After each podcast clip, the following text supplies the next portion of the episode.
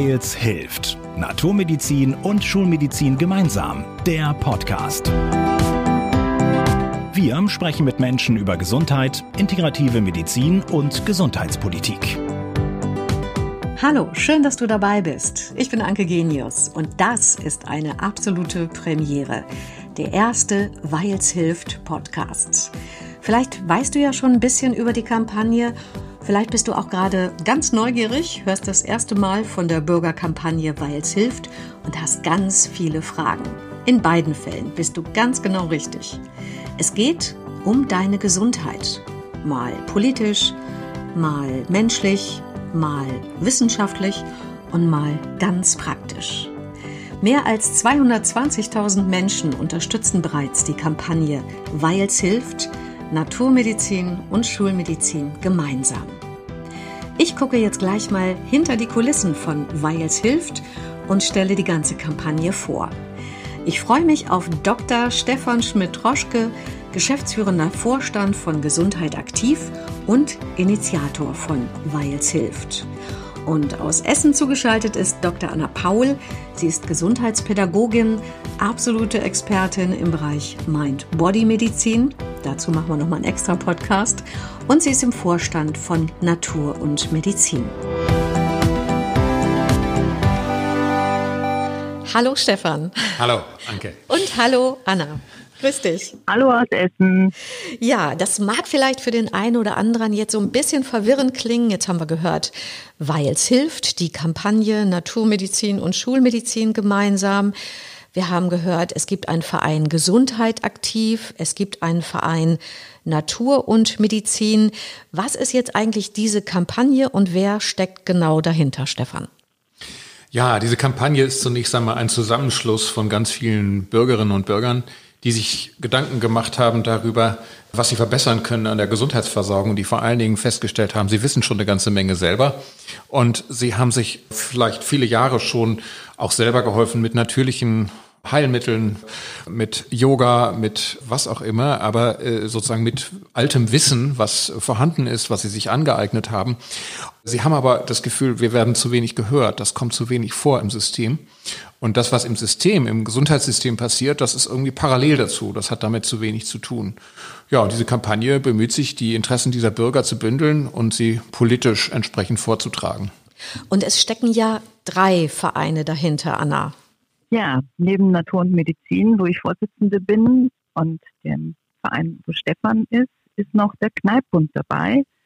Der Kneippbund ist ein sehr großer Verein, der sich vor allem für die Gesundheitsförderung und Prävention auf den Grundlagen von Naturmedizin einsetzt.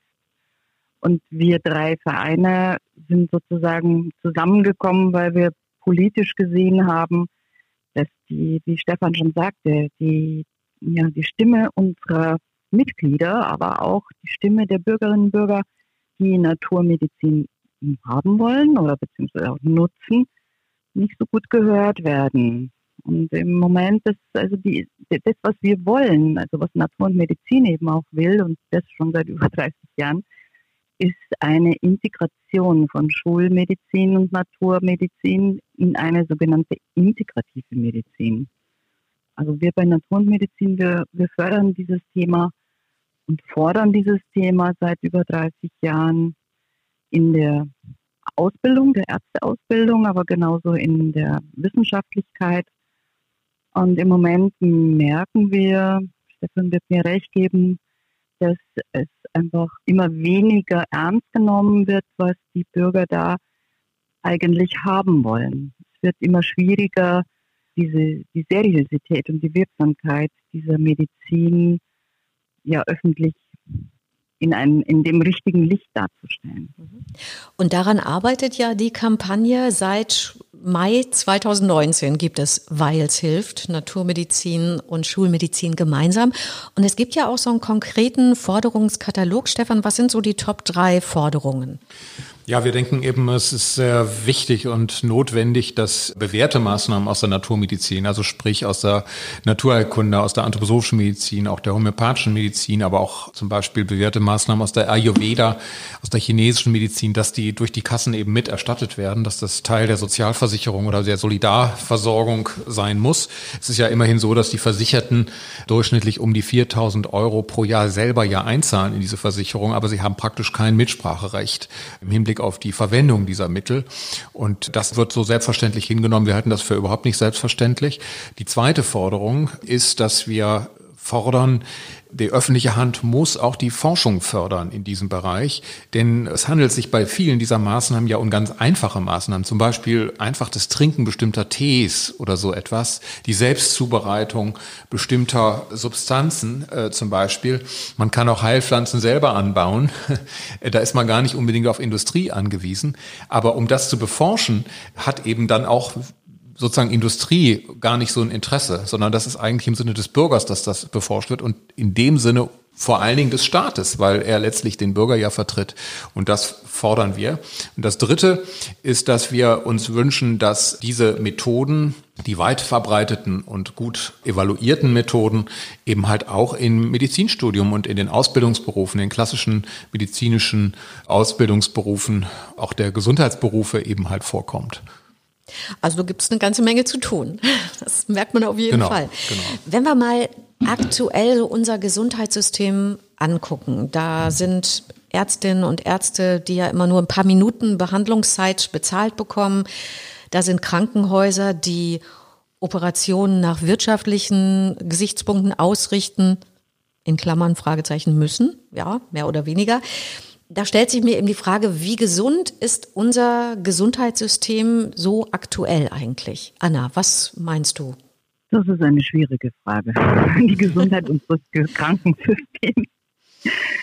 Ich glaube, unser System krankt vor allem an den verschiedenen Sektoren.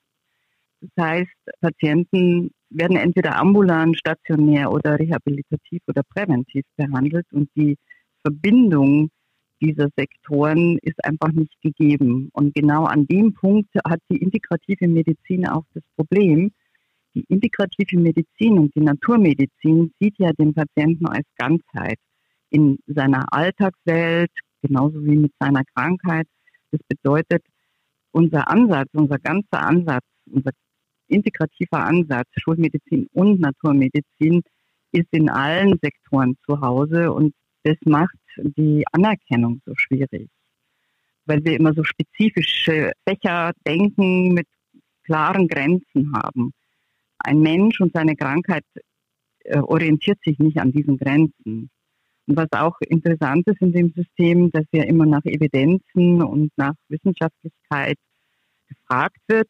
Und es gibt in Deutschland inzwischen, ich denke, circa acht Lehrstühle für naturmedizinische Bereiche, also Komplementärmedizin, naturheilkundliche Lehrstühle. Da gibt es eine Menge auch an Forschung und Evidenzen zu den Verfahren in der Naturmedizin und es ist sehr schwierig, das in die öffentliche Anerkennung zu bringen. Und da ist, glaube ich, eine Bürgerkampagne nötig, weil die Bürger profitieren von dieser Arbeit und im Alltag. Ne, Stefan in seiner Praxis und äh, wir in unserer Klinik, ist es für die Patienten einfach ein Segen, eine wirklich wohltuende Form, wenn sie nicht nur behandelt werden, sondern auch in ihrer eigenen Gesundheitskompetenz gestärkt werden, also selber etwas mit ihrer Gesundheit wieder in die Hand nehmen können.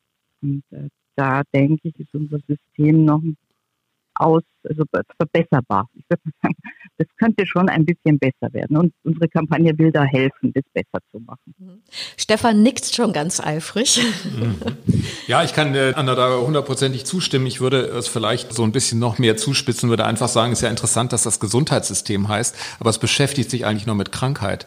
Ich bin selber ja Arzt und wenn ich mein eigenes Studium rückwirkend anschaue, dann habe ich eigentlich nur was da über Krankheit gelernt, aber interessanterweise nicht über Gesundheit. Das heißt, wir verstehen eigentlich in diesem System Gesundheit als Abwesenheit von Krankheit und das reicht nicht.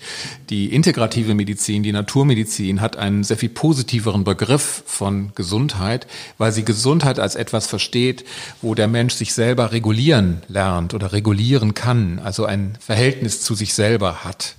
Und viele Menschen, die diese Medizin anwenden, übrigens auch viele chronisch kranke Menschen, die viele Jahrzehnte lang auch mit schulmedizinischen Methoden sich haben behandeln lassen und das auch zum Teil weiter tun, nutzen eben sehr bewährtermaßen eben diese Medizin, weil sie ihnen hilft, gerade in diesem regulativen Bereich, sich selber besser kennenzulernen, einzustellen, auf sich selber gut zu achten.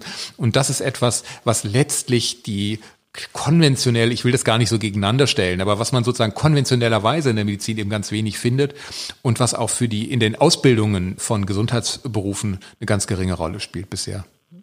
Um das nochmal mhm. ganz klarzustellen, also das äh, steht ja auch so in den Statuten, dass es auch wichtig ist, dass es Schulmedizin gibt. Nehmen wir jetzt beispielsweise einen Herzinfarkt, den kann man ja nun in der Regel nicht homöopathisch Absolut, behandeln, natürlich. in der nachfolgenden ja. Zeit schon. Es geht einfach so um das sinnvolle gesunde, in dem Fall glaube ich passt das Wort, gesunde Miteinander von Schulmedizin und Naturmedizin zum Wohle aller das, ne? wenn man ja, das so und das ist, äh, Genau, darum geht's mhm. und es geht eben halt vor allen Dingen nicht darum, dass man sich gegenseitig bekämpft oder sich gegenseitig die Daseinsberechtigung abspricht. Das ist ungesund, schlichtweg ungesund. ja. Und äh, es zeigt sich auch schon in dem heftigen Aufeinander, vor allen Dingen eben halt auch von bestimmter Seiten, äh, sozusagen äh, sogenannter Skeptiker, die eben halt auch da regelrecht mit dem Hammer draufhauen. Das zeigt nur eben halt die äh, so ein Stück weit auch die Sinnesart dahinter. Ja, also es geht ja eigentlich, wir können nicht gesund sein in Disharmonie Harmonie. Das funktioniert nicht. Es geht auch nicht um Harmonie um jeden Preis, aber wir müssen eben lernen, harmonisch mit uns selbst und auch mit anderen umzugehen. Das hat ganz, ganz viel mit Gesundheit zu tun.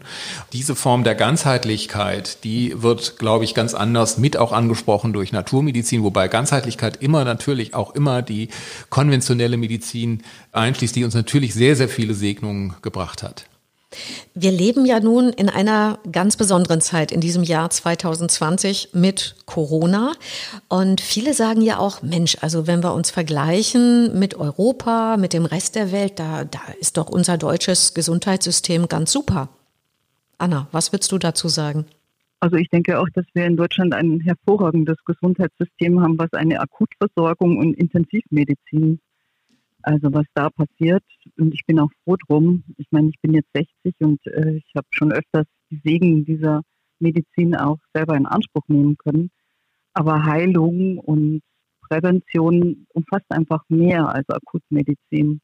Und die Menschen in ihrem Alltag und jetzt gerade unter Corona, es war ganz interessant, fragten viele, ja, was kann ich selber tun? Wie kann ich eigentlich mit mir selber umgehen? Und wenn man in den ja, modernen Medien gelesen hat, es ging dann immer um gesunde Ernährung, es ging um Bewegung, es ging um Entspannung. Wie gehe ich mit dem Stress um? Was machen wir jetzt eigentlich mit den, ja, mit diesen sozialen Folgen? Das sind die Themen, die in der Naturmedizin per se dazugehören.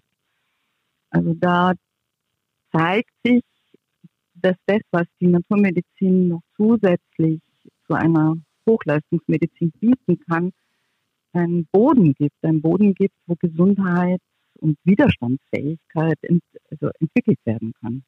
Ich finde, das haben wir gerade jetzt unter Corona sehr deutlich auch in den Medien lesen können und hören können. Und ich glaube, vielleicht ist es auch ein Stück weit so, dass die wieder merken, dass die Natur des Menschen, die innere und die äußere Natur, ein wichtiger Bestandteil sind unseres, unserer gesamten Existenz. Vielleicht hilft es einfach auch mal anders zu denken. Das haben sicherlich auch einige jetzt so gelernt, einfach mal anders zu denken, irgendwie den Blickwinkel auch mal so ein bisschen zu ändern.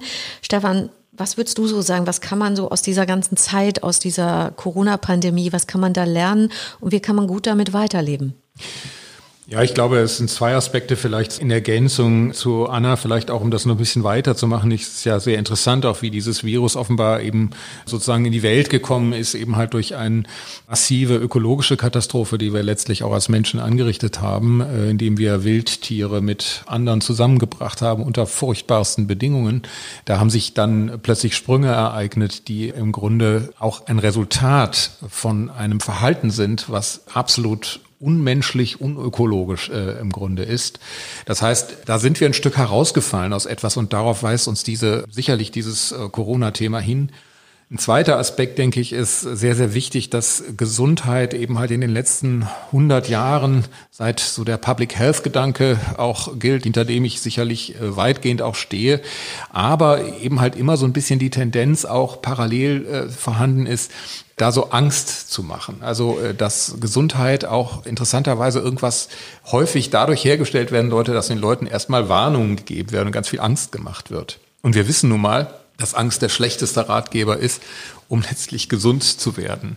Angst ist natürlich in gewisser Weise ist auch was Gutes grundsätzlich, dass wir das brauchen wir auch als Menschen, das gehört zu unserem Menschsein dazu, aber in dem Maße, in dem wir es momentan erleben, auch in dieser Corona Pandemie, wo man den Eindruck hat, im Grunde es kommt zu totalen Vereinseitigungen und Menschen sind auch Argumenten nicht mehr gegenüber wirklich offen und ziehen sich sehr stark zurück und so weiter. Dieses Momentum der Distanzierung, äh, was sicherlich einerseits hygienisch momentan sinnvoll ist, aber auf der anderen Seite eben halt überhaupt nicht positiv von der anderen Seite irgendwo auch wieder ausgeglichen wird, dadurch, dass wir da gar kein Verhältnis dazu haben. Das heißt, der Präventionsgedanke, wie wir ihn eigentlich in der klassischen Medizin haben, ist ein Abwehrgedanke. Und ich würde immer umgekehrt sagen, wir brauchen sowas wie Gesundheitsförderung oder die Engländer sagen besser Health Creation, also die Schöpfung von Gesundheit. Und Gesundheit muss sozusagen ganzheitlich geschöpft werden. Und das hat auch was mit unserem Verhältnis zur Natur und zur Umwelt zu tun. Wenn das gebrochen ist, wenn das getrübt ist, dann wirkt sich das letztlich, wie wir jetzt auch gerade an dieser Pandemie sehen, eben halt auf unsere eigene Gesundheit aus. Insofern könnte diese Zeit ja durchaus eben auch die Chance bieten, einfach selber für sich zu gucken, Mensch, was, was tut mir eigentlich gut? Wie möchte ich mit mir umgehen? Und wie möchte ich eben unser Gesundheitssystem haben? Und da haben wir ja schon wieder den Haken geschlagen oder den Bogen geschlagen, besser gesagt, zu unserer Kampagne, weil es hilft, Naturmedizin und Schulmedizin gemeinsam. Wenn sich jetzt der eine oder andere fragt, Mensch, das klingt ja alles gut, wie könnte ich mich denn da einbringen? Du hast ja gesagt, es ist ja eine Bürgerinnen- und Bürgerbewegung, Patienten, Patientinnenbewegung. Das heißt, im Prinzip geht es uns alle an, alle, die es interessiert. Und was kann der Einzelne machen? Was kann der selber tun? Ja, der Einzelne kann sich zunächst einmal unserer Kampagne natürlich anschließen, indem er einfach uns unterstützt, also sich als Unterstützer einschreibt. Also dem äh, Verein dann dem, oder der Kampagne äh, beitritt? Der Kampagne beitritt. Also man kann auf unsre Webseite gehen und man kann sich zum Unterstützer sozusagen machen, Unterstützerin. Darf äh, ich sie gleich sagen? Ja. Weils-hilft.de. Ganz genau. einfach. Mhm. Genau, da kann man sich eintragen. Man kann sozusagen sich einfach zur Community dazugesellen und man kann dann ein Newsletter von uns bekommen und aus den Informationen, die wir geben, gehen dann verschiedene Aktionen hervor, die wir auch die nächsten Monate und Jahre weiter vorantreiben werden. Wir werden jetzt, wir gehen jetzt auf die Bundestagsabgeordneten beispielsweise zu. Da werden wir immer wieder mal auf die Unterstützerinnen und Unterstützer zugehen, mit der Bitte zum Beispiel ins Gespräch zu gehen, auch mit lokalen Politikern sich einzubringen Umgekehrt aber auch die Materialien an Nachbarn und so weiter weiterzutragen, zum Beispiel auch in Apotheken das auszulegen, die Materialien. Also es wirklich auch bekannt zu machen, weiter zu verlinken. Wir müssen sicherlich fünf Millionen werden, damit wir gut gehört werden. Und da brauchen wir jeden Einzelnen. Genau. Jeder Einzelne. Im Moment sind es ja gute 200.000, 220.000 rund. Anna, was hättest du noch für eine Idee oder für einen Wunsch, wie sich jemand so einbringen könnte? Ich denke, mit den in der Familie mit den anderen Freunden, Freundeskreis über diese Themen zu reden, auch kritisch zu hinterfragen, was äh, manchmal so über als Negatives über Naturmedizin in den Medien steht, also da einfach auch einen kritischen Blick zu bereiten und sich vielleicht ja nicht nur bei uns zu, also wir haben ja nicht nur äh, in der Kampagne den Aufruf, ähm, Unterstützer zu werden, sondern man kann auch bei uns in der Kampagne einfach für sich selber sich auch immer wieder informieren. Wir haben ja im Newsletter immer wieder Themen, wo wir versuchen, Antworten zu geben auf einer guten wissenschaftlichen Basis. Und ich glaube, das wird jedem helfen, für sich selber eine Meinung zu bilden. Also nicht die Meinungen zu folgen, sondern wirklich ja, sich zu trauen, sich selber eine Meinung zu bilden und sich zu informieren auf unserer Webseite. Ich glaube, das hilft ganz gut. Genau, ich sage nochmal die Adresse weils-hilft.de und wir sind natürlich auch bei Facebook und bei Instagram. Jetzt habe ich schon zwei tolle Gesundheitsexperten hier und wir möchten gerne noch einen Gesund-to-go-Tipp. Das heißt, irgendeinen Tipp, wenn es mal wirklich stressig wird im Alltag, was kann ich dann tun, was ist leicht umsetzbar? Stefan, was machst du dann? Ja, ich versuche seit einiger Zeit, äh, mir abends, bevor ich schlafen gehe, einfach nochmal den Tag zu vergegenwärtigen, wie der gewesen ist. Und mir hilft diese Art von Vergegenwärtigung eben sehr, so ein bisschen Distanz auch zu dem zu bekommen, was, mir, was mich so anfällt tagsüber, indem ich da einfach ein bisschen mehr so drauf gucke wie bildartig. Und das kann man verschieden machen. Ich mache das oft rückwärts, also dass ich von hinten vom Zähneputzen aus rückwärts gehe, möglichst bis zum Morgen. Und meistens bin ich dann schon beim Abendessen eingeschlafen. guter Trick, guter Trick, um in den Schlaf zu kommen. Anna, hast du auch einen gesund-to-go-Tipp für uns? Ja, im Moment ist es so, dass gerade Bewegung eigentlich, Bewegung in der frischen Luft, wenn möglich, irgendwo auch mit Naturumgebung, ich für extrem gesund halte. Also einmal täglich eine Strecke zu Fuß zu gehen, vielleicht eine halbe Stunde zügig gehen, was sich übrigens anbietet, ist am Abend nach dem Abendessen noch eine halbe Stunde mit dem Partner, da, kann, da redet sich's besser. Und wenn man keinen Hund hat, wo man sowieso raus muss, ist ein kleiner Tipp, man kann mit dem inneren Schweinehund auch rausgehen. Aber mit dem inneren Schweinehund Gassi gehen, ja, schön. Genau, ich gehe immer mit meinem inneren Schweinehund Gassi und es ist einfach gerade, was Stefan so sagte, diese, diese doch latente Stresssituation durch ja, vorhandene Ängste, die vielleicht bewusst oder unbewusst da sind, die werden durch Bewegung einfach körperlich, physiologisch doch ein Stück weit bearbeitet, sodass man dann auch, wenn man abends noch spazieren geht, besser schlafen kann.